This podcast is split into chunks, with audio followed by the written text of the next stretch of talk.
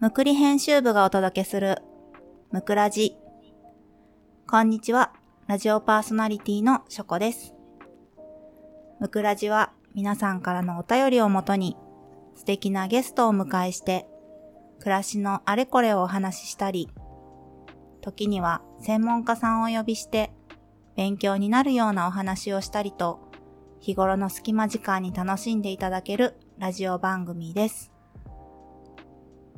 今回も前回に引き続きめめさんにゲストにお越しいただいています。よろしくお願いします。お願いします。えー、今回はね、あの、もうすぐ卒業入学、卒園入学 シーズンで、そうですね。はい。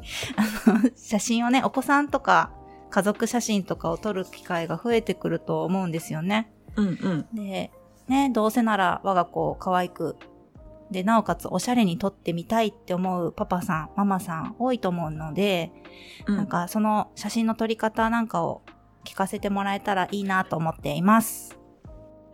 はい。私なんかでいいのかっていう感じですけど。いいんですよ。いや、でもめめさんね、結構あの商品撮影とかもね、したりとか、あと、仲のいいっていうか、知り合いの方からね、依頼されたりとかして、うんうん。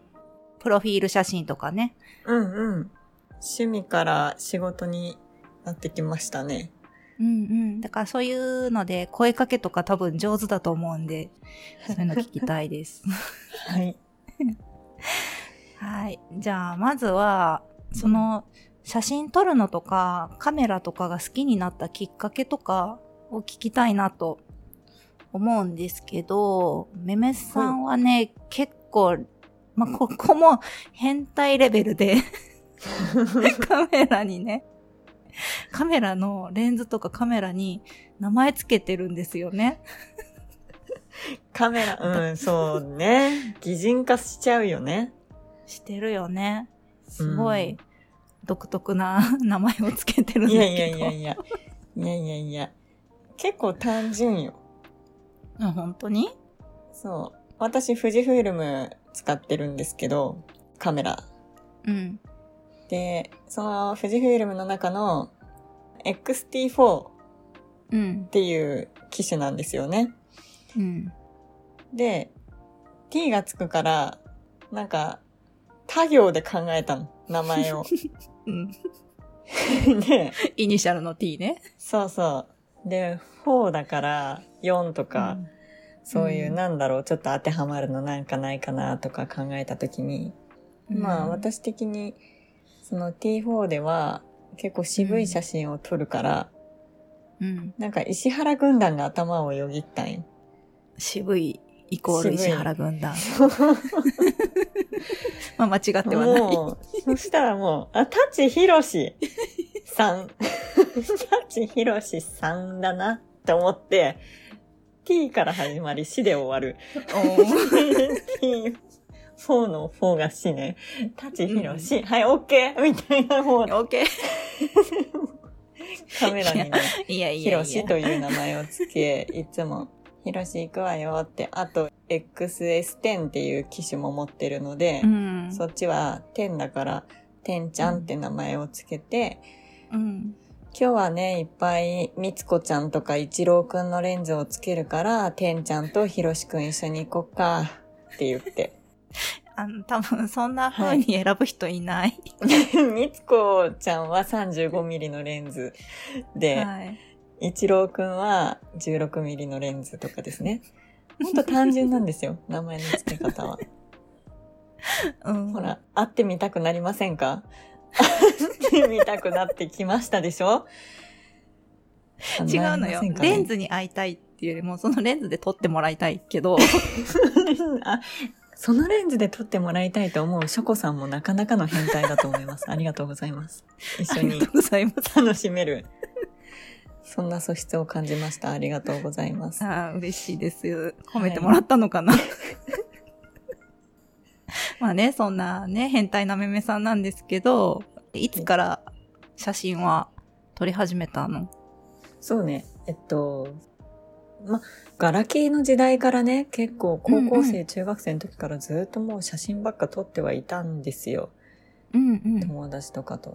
なんかもともと写真撮るのは好きではあったんだけど、大きなきっかけとしては、うん。今、小学校1年生の娘がいて、うん。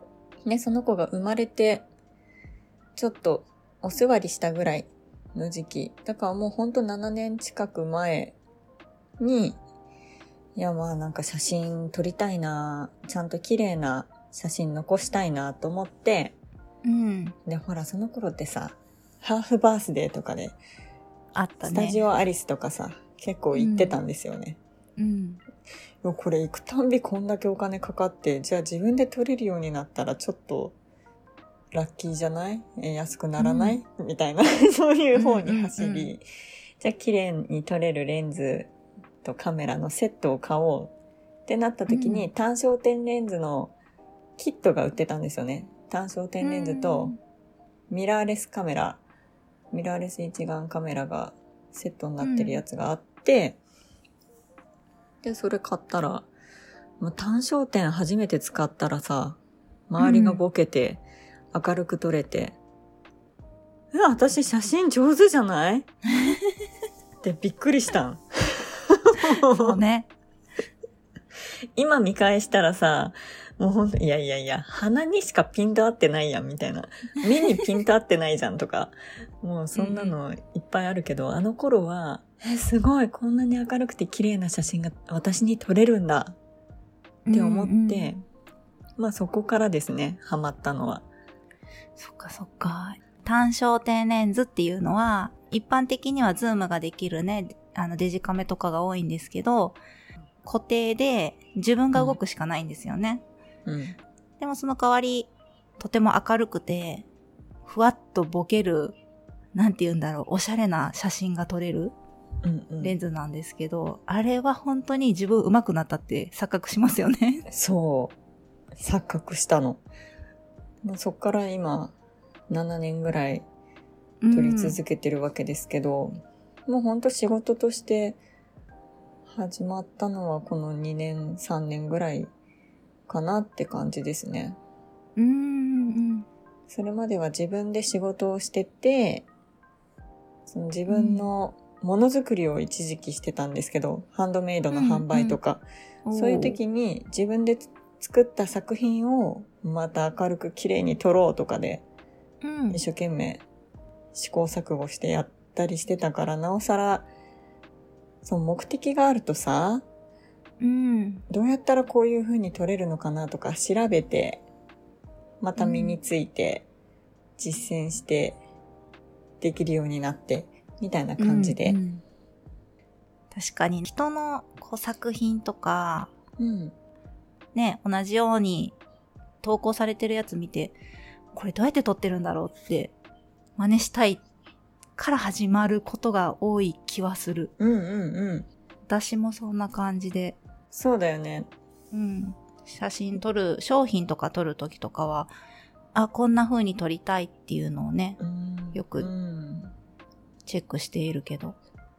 一時期ショコさんと私、うん。もうインスタとかいろいろ見回って、うん。こういう色味で撮りたい。こういう質感で撮りたいみたいな めちゃめちゃ探してませんでした？めっちゃ探したね。え 自分の方向性を定めたいみたいな。こんなのも好きだし、あんなのも好きだけど、そんなんじゃ統一できないみたいな。もう私たち統一が大好きじゃないですか。そうそうそう。気づいてらっしゃいます？ご自分で。な 気づいてます。なんかどの写真撮ってもここに持っていきたいみたいな基準が欲しいんですよね。そうです。もう、ほんと、ここよ。ここ。ここでちょっと右左行ってもいいけど、ここ。っていう風にしたいから。だから私はクラシックネガにはまり、あ、クラシックネガっていうのは、うん。ちょっとフィルターというか、こういう色味で、こういう質感で撮れますよっていうのが富士フイルムの中にも、他のメーカーはね、ちょっと名前が違ったりしますけど、うん。富士フイルムはフィルムシミュレーションっていうのがあって、で、その中にクラシックネガっていう、ちょっと懐かしい質感で撮れるフィルターが入ってるので、それで撮ることで私は満足するようになったから、もうそこで 定着です。チョコ、見つけた私はこれでやってくよって言って。そうそうそう。タチヒロシとクラシックネガのコラボレーションのあの、神がかったバランスよ。そう。最初は二人とも同じような写真を撮ってて、うんなんかね、フラットな、うん。ちょっと明るめのうん写真を撮ってたんだけど、いつからか別れたよね。別れたね。私どんどん渋くなっちゃってるねそう、。渋い、かっ固こいい感じに。渋めの、そうそうそう。うんちょっとダンディーな感じが好きですね。そう、かっこいいの。そうなんですよ。そうそう。めめさんね、だからそういう風にかっこいいのが結構最近多くて、でも、うんあの、ふわっとした可愛いのも撮ってて、結構幅広い。仕事だと、そうね。うんうん。なんか仕事だとふわっと明るくっていうのは多い。だからもううん趣味がないとやっていけない。あの仕事だけじゃもう、あ 甘い。甘すぎるよ。満足できないよ。糖分ばかりじゃやっていけないよ。塩辛いの欲しいよ、みたいな。ってなるとね、ちょっとうん。また変わるんですよね。じゃあ、あれか、撮るのは塩辛いのが好きってことは、うん、じゃあ人物とかよりもうん。うん。何が好きなの？そうね、ちょっと下町撮ったり、うん。緊急車両を撮ったり、うんそうね、警察かっこいいね。の車両とか好きですね。うん。もうちょっと東京の方行ってね、うん。台東区多いんですよ。結構道端で警察車両へとかー、おまわりさんが立ってたりとかするので、迷惑にならない程度に後ろからパシャパシャっつって、まあ自分で楽しみますね。うんうん。あんまり SNS 載せちゃ悪いかなと思っうんて、うん自分で楽しんでるのが一番やばいですね。一番ニヤニヤ怪してるでしょ。それを帰ってきてから、ちょっと編集しつつそうなんですニヤニヤするっていう。渋くかっこよくして、いやもう今日もかっこいい。ありがとう。みたいな。誰にありがとう。街を守ってくれてるおまわりさんよ。あ、そういうことね。はい。まあ、私の変態具合は重々伝わったんではなかろうか。とても伝わった。はい。じゃあ、ちょっとテーマに行こうか。お願いします。はい。えーと、じゃあ今日のテーマである、卒業、卒園、入学シーズンで、あの、我が子をね、可愛く撮りたいっていう、皆さんの気持ちを、思いを、はい。なんて言いたいかわからんくなった。そうね。入学シーズン。もうなんか、かしこまって撮るとさ、棒人間みたいな感じになりません？写真って。そう、やっぱりカメラを構えちゃうと、うん。まあ、今の子たちって結構カメラ慣れしてて写真撮られ慣れしてるから、うん。そこまでこうガチガチに、はい、チーズでピースみたいな写真じゃないんだけど、うん。でもやっぱりね、ちょっとかしこまっちゃうし、なんならこう一緒に写る親の方がカチコチになるよね。そうね、そうね。そうなんですよ。私もね、撮ってばっかりで、撮られ慣れてないからこそ、撮るよって言われると、うん。なんかすごい、私本当はもうちょっとまともなんですって言いたくなるぐらいの写真の写りの悪さなんですよ。めちゃくちゃ引きつった顔とかね。そう。なんでそっち向いたとか、なんでそんなに上向いてんの？とか、うんうん。なんか、ちょっとかしげてるつもりがめっちゃ かしげすぎてるとか、首痛いの？みたいな。困ってるみたいな。うんうん。なんかもう本当に想像できなくて、うんうん。自分がどうやって写ってるか。いや世の中のモデルさんってすごいですよね。すごいね。すごいなって思うぐらい。だからこそ、私はなるべく自然な動きに誘導できるようにうん。声かけするかな。その家族写真。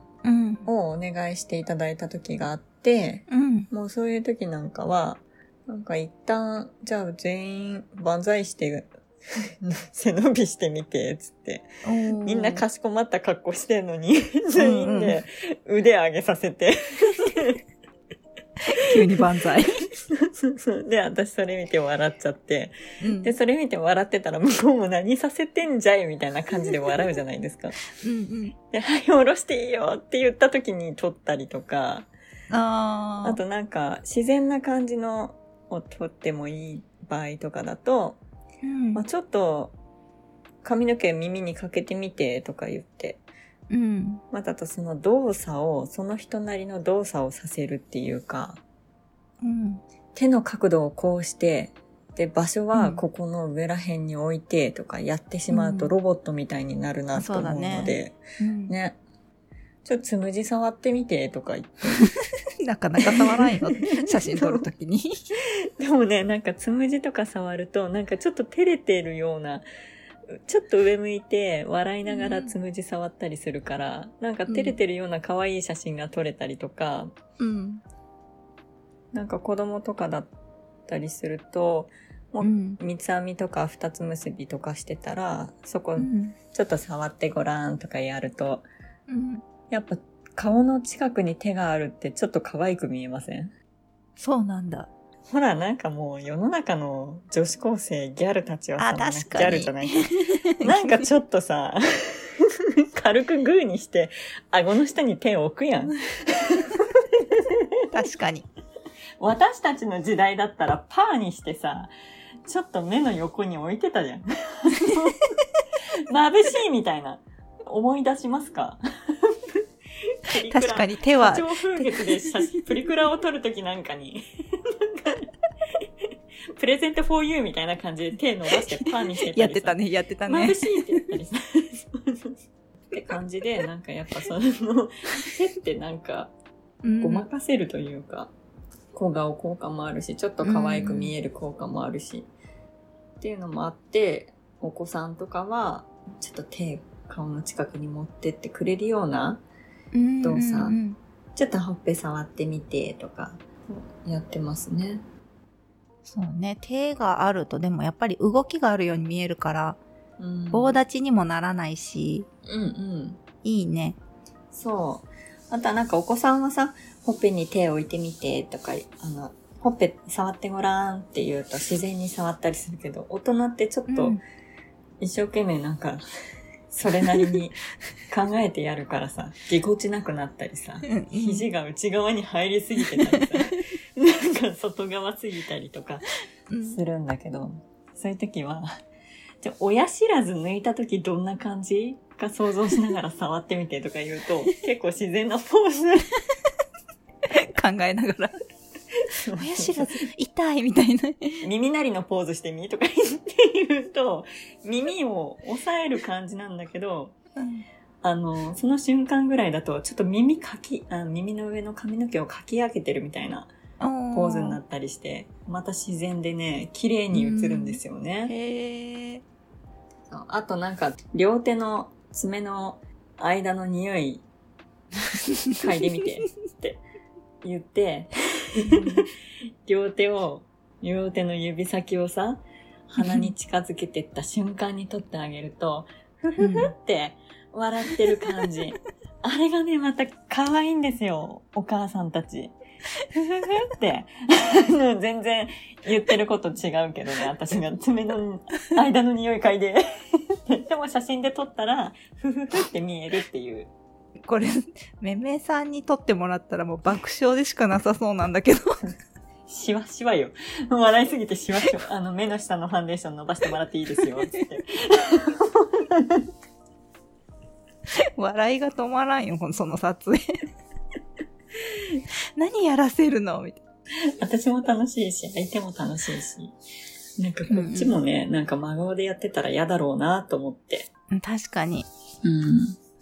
めっちゃ楽しそうだわ。そんな感じでやってます。うんうん。じゃあなんかそのやってほしい行動に近い何か別の行動をしてもらうのがいいってことなんだね恥ずかしくない、照れないようなポーズ。うん確かにね、ちょっと髪の毛かき上げてって言われるとちょっと恥ずかしいけどさ、そんな。そんな恥ずかしいことできないってなりながら なるけど。なんかね、そう、怒り気味で返されるんですよ。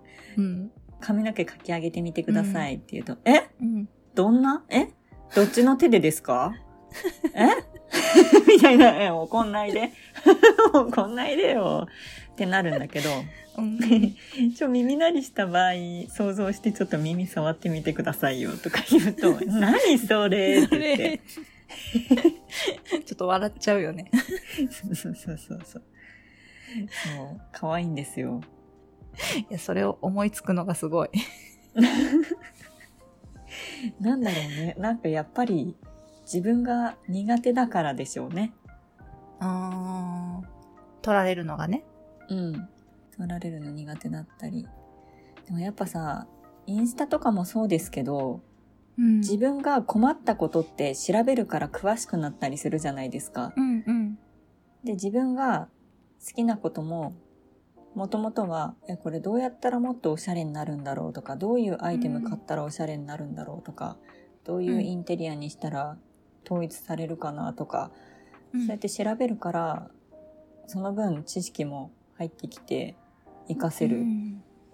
っていうのもあるだろうし、なんかなんか全部同じだなって、いろんなジャンルは違うけど、そうだね。うん、面白いなって。やっぱり好きって強いよね。うん。好きって強いね。強いね。うん。まあ、それをね、調べるのは私たちはとても好きなんですが、はいはい。多分調べるのが苦手な人もいると思うので、はい。簡単になんかスマホとか、うん。まあよくあるデジカメとかうん。でも、いい感じに撮れる方法うんでなんか、まあ声かけはね、さっき教えてもらったので、なんか、こうすると、これだけしとけば、おしゃれに見えるよっていう撮り方みたいなのとかがあったりすると教えてほしいなと。そうですね。なんかセンスに自信がないとか、うん。その、どの角度がうん。しっくりくるとか、その場でわかんないっていう場合、うんうん。結構聞くんですよね。もう自分のセンスがわかんないから撮れないみたいな。うん。もうそういう時は、例えばお子さん撮る時、うん。普通に立った状態で撮るのと、ちょっとかがんで撮るのと、下から撮る、うん。3パターンぐらい毎回撮っとけば、うん。一つぐらいね、あ、この写真の時はこの角度から撮ったのが一番写りがいい。じゃあ他の2枚後から消そうとか。うん。あとスマホで撮るときは、私必ず、私は iPhone なんですけど、うん。画面ポンって撮影中に触ると明るさ調整できますよね。あの、うんピントがあって、そのピントが合ってる状態で上、下って指を。動かしてあげる。ると、あの、明るさが上に上げてあげたら明るくなるし、露出が変わるから、うん。上に上げるだけで明るく綺麗な写真になります。もう私あれ絶対やってます。うんうんうん。やりすぎるとね、白飛びしたり、色がおかしかったりするんですけど、ちょっと上げるだけで雰囲気変わるから、その一手間いいと思います。確かに。うん。あ、と、スマホで人を撮るなら、うん、よく逆さにして撮ってるよね。ああ、足長効果とか？ね。空が広く見えるし、足長効果も出るし、うんうんみたいなんで、奥行きが出るのかな。うんうんうん。インスタグラマーさんとかが逆さに撮ってるのをよく見る。そう、私結構景色の時それやりますね。あとはう、ん。大人の女性、足長に見せたい場合、まあ、うちの子供たち足長に見せても、子供は子供らしく撮りたいね。そうそうそうそう。で、子供は子供目線でしゃがみます、私。あ子供だけなら。そううんうん。もうひたすら子供の目線とか、子供より低い目線で撮るとめちゃめちゃ可愛く撮れるし、うん。なんか、それこそ逆さまにして近づけて撮ったりするとまた違う世界観で撮れたりとかするので面白いなって思いながらうん。撮ってるかな。入学式とかだと、なおさらさ、うん。お花とかも綺麗な時期になるだろうし、そうだね。緑とかも青々しくなってくるでしょうから、うん。なおさら露出を上げてあげて、明るく綺麗な写真撮ってみてほしいですね。そうですね。うん。ランドセル背負ってね、めっちゃ可愛いよね。かわいいよね。かわいいね。ね桜の時期がね、ちょっとずれたりした時とかはね、もう入学式の服着てランドセル背負って、うんうんうん桜散る前にね、桜のところ行って撮ったりとかはいはいはいそうだね。してほしいな。うん。もうそれこそランドセルなら、もう本当にランドセル目線から撮ってうん。でもいいし、下から上に向けてとか、いろんな角度うん試してみると、好みもあるだろうから、ね、この角度から撮るのが私は好き、素敵に見えるっていうのを定着できるかもしれないですね。うんうんうん。あと、私が個人的に思う、上手に撮れてるなって思う写真は、うん。なんて言うんだろう。適当にカメラを構えてパッて撮ると、まっすぐじゃない。まあ人物にしてもそうだし、まあ物を撮るときとかでもそうなんだけど、何かに合わせる？例えば、入学式の時だったら入学式って書いてある看板に、まっすぐ水平とかを合わせる？ああ、はいはいはい。水平垂直合わせると綺麗だよね。うん。それもちょっと気にしながら撮ってもらえるといいかなって思います。本当空の比率と道路の地面の比率とかさ、うん。そういうのも面白くないですか？どんどんなんか、話が深くなっちゃうんだけどさ。あ のあの、私そこまで考えて撮ったことない。いや、絶対取れて、取れてる、ショコさん。あなんかさ、うん、そう。例えば、地面も映って、空も映ってる方が、なんかひ、その場の空間も思い出に映せるし、なんか足ちょん切れちゃってたり、頭ちょん切れちゃってんのって、やっぱ、後から見ると、うんってなるから、うん。そうなると、上の方を広く空映ってたりとか、緑が映ってるとか、そんぐらいの気持ちで撮ってる方が頭ちょん切れることないでしょうし、うん。いいかなって思った。確かに、あの、写真って広げることはできないけど、カットすることはできるので、うん気持ち広めに撮って、後から、ちょっとあの、編集でね、カメラ。ロールとか、あの、携帯の中の編集機能でちょっと調整してみるとかでも、うんうん。ね変わってくるからせるからね。うんうん。そう、ちょっと広めに撮るのいいかもしれない。うん。確かに。はい。ありがとうございます。何か気になる方法があれば、ぜひ試してみてほしいです。はい。ね、私たちもね、めちゃくちゃいろいろ試して、今に至る。まあ全然今もね、全然だけど、うん。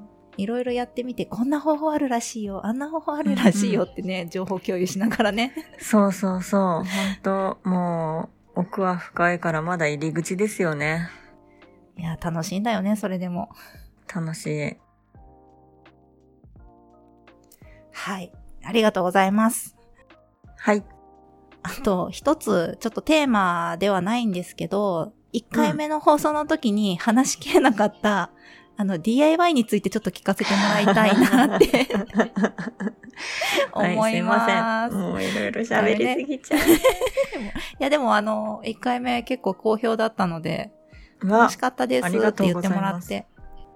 よかった。ありがとうございます。嬉しいよ。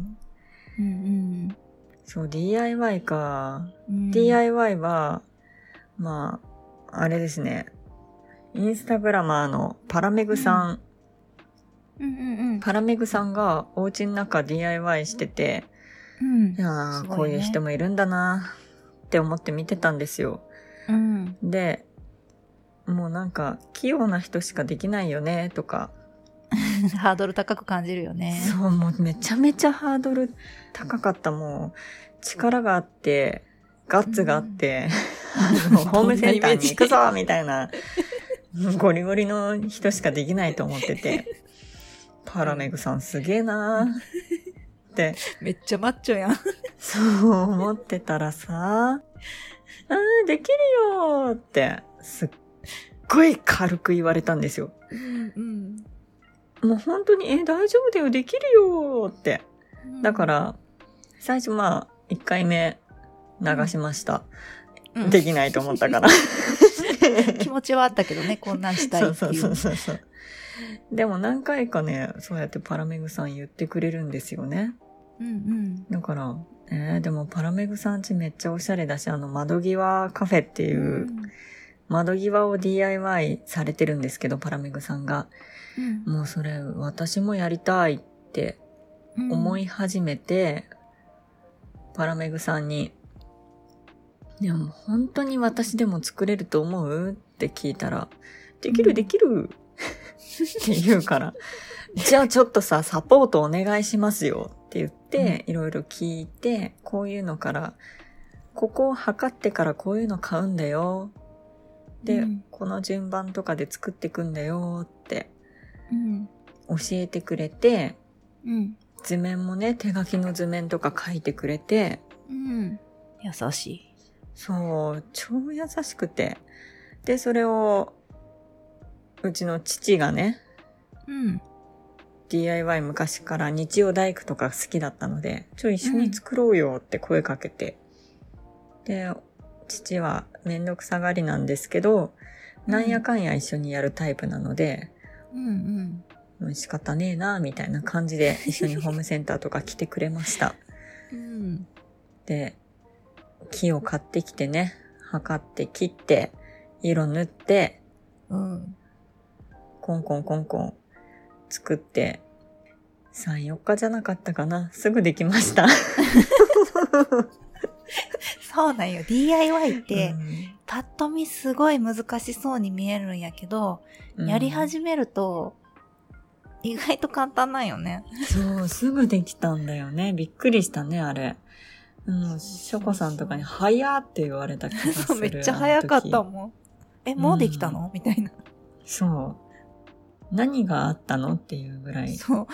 めちゃくちゃ早かったし、うんなんやかんやお父さんがすごい乗り気で、うんあの、めめさんがね、やることがなくなるっていうね。そう、もう、取り合いですよ。工具の取り合い。ねえ、私がやりたいの。で、あの、押さえててって言ったら、ダメだ危ないこれは、指が傷つくとかさ、もうなんか過保護か もう こっちとら34歳ぞ。もう大丈夫や。お父お父さんやりたかったんよ。もう、心配性だしさ、自分もやりたいだろうしさ、でも取り合いで必死に私も一生懸命自らやったりして、うん。なるべく父がいない日にいろいろこそこそやったりして。いや、楽しかった DIY。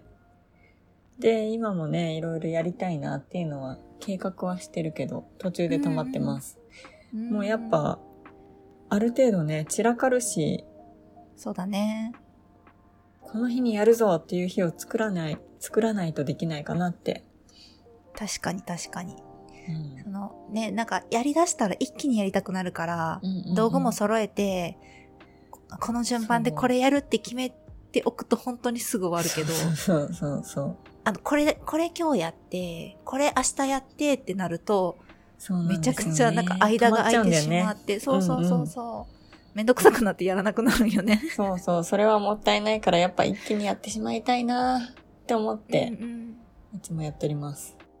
いや、すごい、初めてとは思えないぐらい、うん。すごいクオリティでできてたから、めちゃめちゃずれてるんだけど、意わかんない。外とね、バレないです。バレないし、うん自分でもどこがずれてたっけって思うぐらいわかんなくなっちゃうし、もう手作りの時点で、花丸満点あげるっていうぐらい、自分でうん自画自賛で、可愛いってずっと言ってます。うんそう。で、DIY 始めたのが去年なんですけど、うん。去年のうちにね、その DIY せっかく窓際飾ったのに引っ越すってなって、うん。でも引っ越すのも、突っ張り棒でね、賃貸の物件に突っ張り棒でその窓際うん。はめてるだけなんですよね。うん。だからそれをまた外して、そのまま持ってきて、ちょっと調整してはめればまた活用できたのでよかったです。DIY のいいところやね、それは。うん。そうねね賃貸だからこそ穴を開けずに DIY。でやっぱね、何が一番、私にとってはですけど、やっぱ今回の DIY で、父との時間めちゃめちゃ取れるっていうのは嬉しい。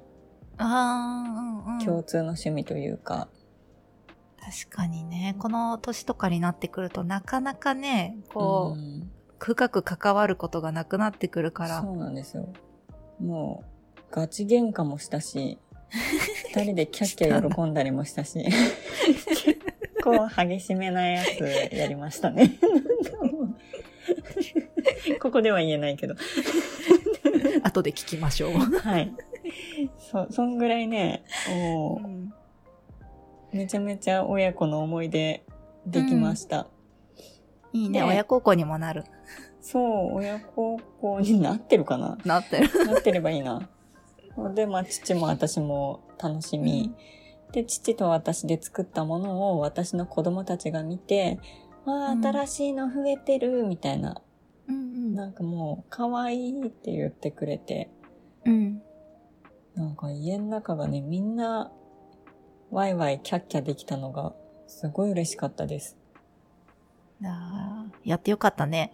うん、よかった。パラメグさんがあんなに軽く言ってくれなかったら、やってなかったですもん。えー、できると思うけどな、どうだろうな、とか言われてたらさ、だよね、難しいよねってなってたと思うんですよ。そうね。できるできるって、だから私も皆さんに言うよ。できる。もっと軽く言って。できる。ショコ、あなたならできる。大丈夫。自分を信じて。もう重いね。重いですね、これはね。パラさんぐらいの、うんあ、できるできるぐらいがいいね。そうなの。ショコできるよ。大丈夫よ。誰でもできるもん。みたいな。うんうん。うん。でも本当にね、自分が作りたいものとかがある人はやってみてほしいですね。うんうん。や、やればやるほどまた上達するだろうし。次こう、これやろうとか、これできたからこういうのもできんなってだんだん見えてくるのも分かったし、うん。楽しい、本当に。いや、私もなんか、DIY したくなってきたな。うん。はい、じゃあ、そんな感じで、はい。めめさんは、あの、インスタグラムとか YouTube でも発信されてるので、ぜひチェックしてみてください。ありがとうございます。前編後編に分かれて、めめさんをゲストにお迎えしてお届けしたむくらじ、いかがでしたでしょうか？感想などお便りいただけると嬉しいです。めめさん、貴重なお時間をありがとうございました。ありがとうございました。それでは皆さん、次回お会いするまで、さよなら。